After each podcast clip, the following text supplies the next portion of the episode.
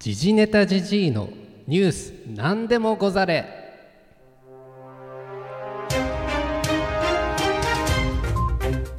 この番組はアマチュアゴシップ記者 DJ シゲキクシスト見せ場ニストの時事ネタじじいが世をにぎわす芸能スポーツニュースを鈍い刃でねじ切る番組です。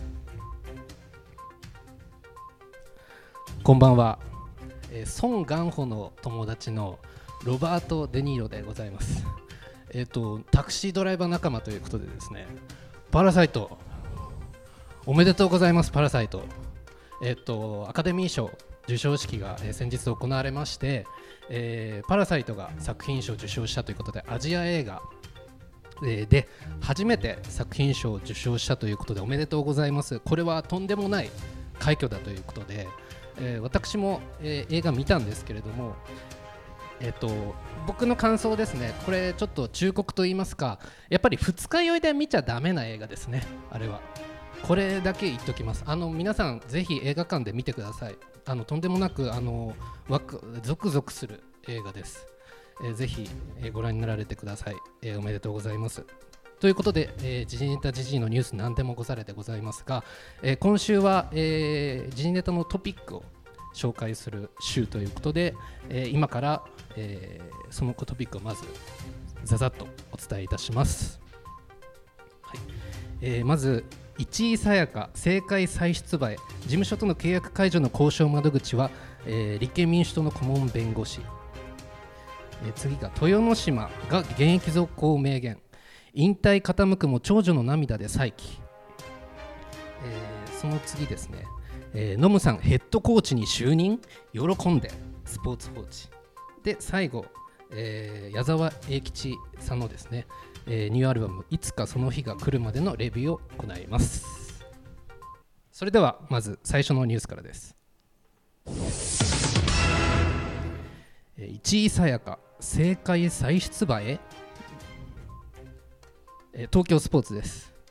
えー、ということでですね、えー、市井さやかさん元モーニング娘。の市井さやかさんが、えー、事務所契約を解除されたということで、えー、ニュースになっておりますこれトースポですのでこれ本当かどうか分かりませんけれどもトースポによりますと、えー、政界再出馬へ事務所との契約解除の交渉窓口は立憲民主党の顧問弁護士ということで出ております。えー、元モーニング娘。でタレントの市井さやかさんが、えー、芸能事務所アルカンシエルからマネジメント契約をスピード解約されたことが波紋を呼んでいますということで、まあ、このニュースあの僕特にあのコメントないんですけれども一つだけ言いたいのがこのアルカンシエルという芸能事務所はですねこのあの自転車ファンとしてはピンとくるんじゃないかとこれ実はあの中野浩一の奥さんが社長を務めているえー、事務所でしてこのアルカンシエルというのはマイオアルカンシエルという称号というかですねこれ世界自転車選手権の優勝者が着ることのできるジャージの名前がマイオアルカンシエルというジャージの名前でこれあのパッと僕知らなかったんですけれどもこの芸能事務所の名前を聞いた時におっとと思いましてこれはもしやと思ったらやはりあの中野浩一と関係をしていたということであのそれだけでございます。以上です。それでは次のニュースです。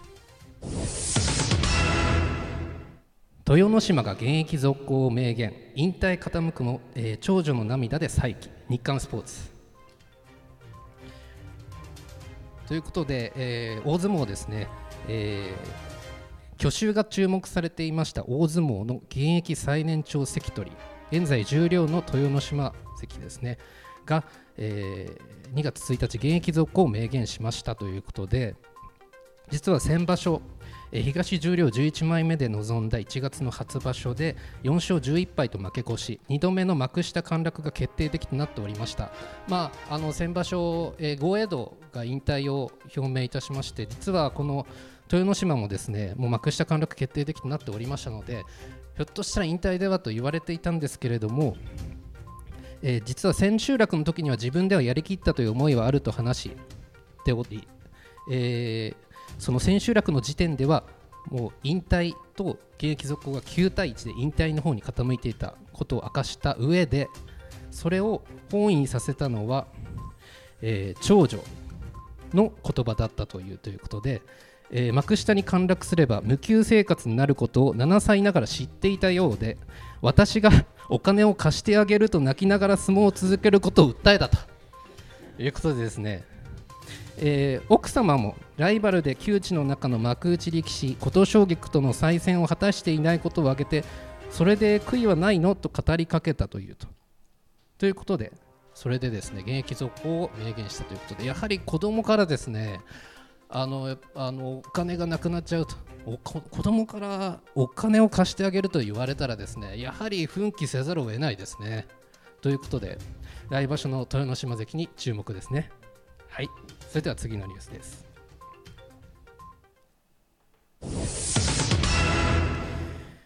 ノムさんヘッドコーチに就任。喜んで。スポーツ報知えーまあ、ノムさんがヘッドコーチ志願ということでこれ実はですねあの今週このニュースを実はお伝えしようと前から決めてたんですけれども、まあ、先日野村克也氏はお亡くなりになられたということでちょっとショックでした。えっと、僕野村ノムさんの、えー本結構好きで何冊か読んだことがあったりとかプロ野球の奥深さ面白さを教えてくれたのあの中の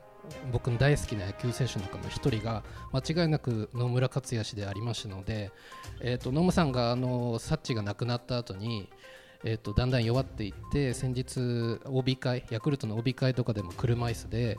えー来てた時非常にちょっと元気ないなといったですね姿を見て心配にはなってたんですけどまさかこのタイミングで亡くなるとは全く思いませんでした。えっと、ムさんが、えっと、そのヤクルトの OB 会に出席した時に、えっと、愛弟子の高津慎吾監督にエールを送ったということで、えっと、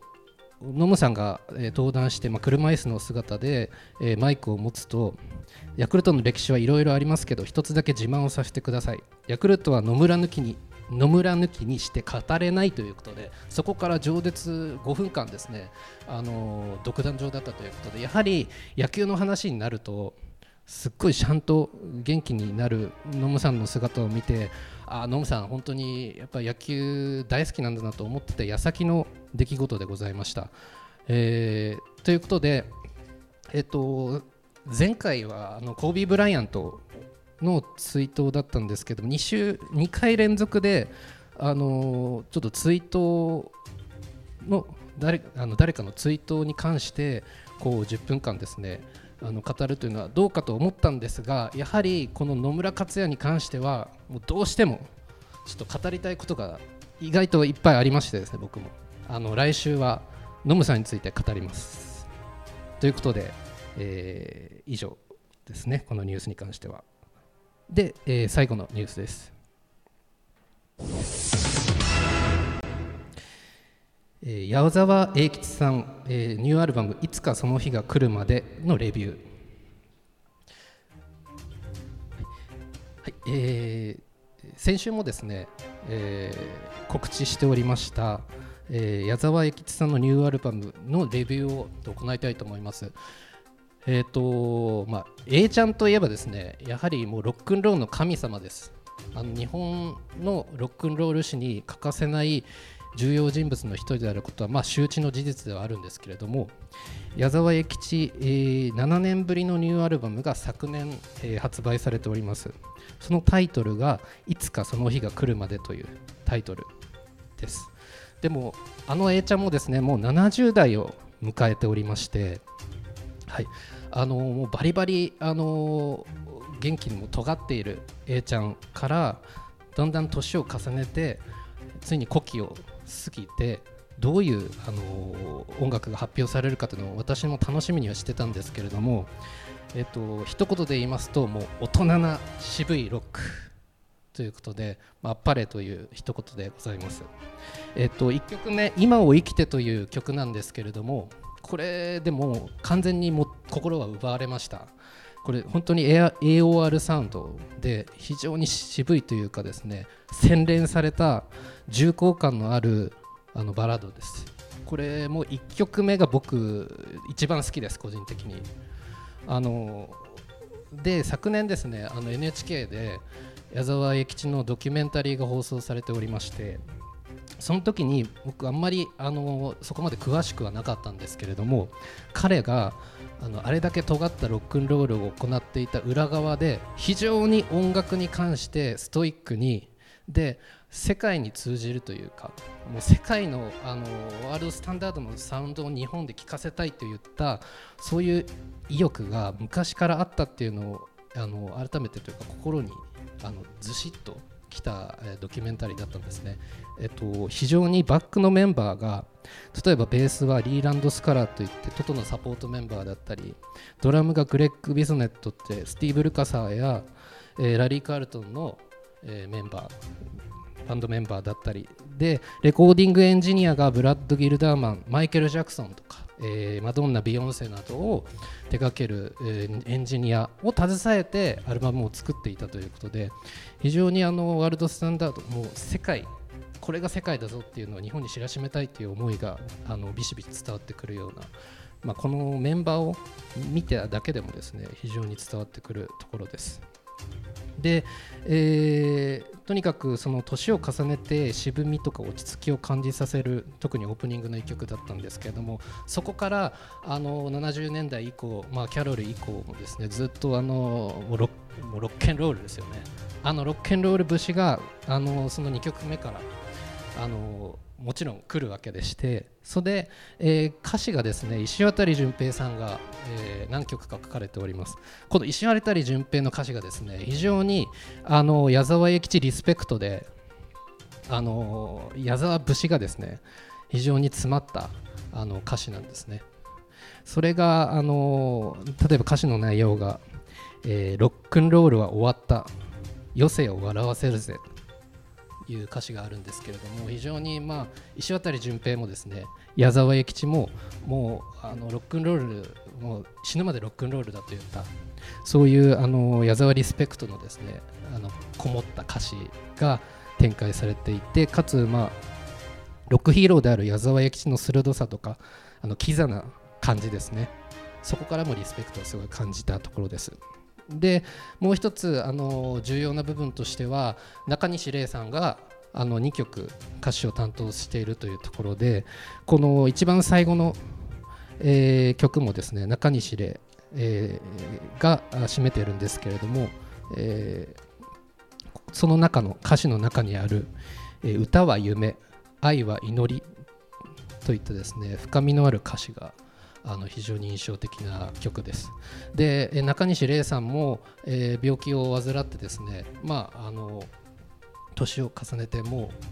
えー、先、えー、そういうですね自分も自分の思いもですね矢沢永吉に重ねて、えー、それをあの届けてるんではないかと思わせるような、えー、非常に重厚な歌詞となっていますでアルバムタイトルにもある「いつかその日が来るまで」とまあ、おそらく人生のピリオドを示してるのではないかと思うんですけれども、あのー、非常に心を打たれる曲がこのアルバムタイトルでもあるいつかその日が来るまでという曲で締められておりまして、えっと、とにかくあの渋さとか、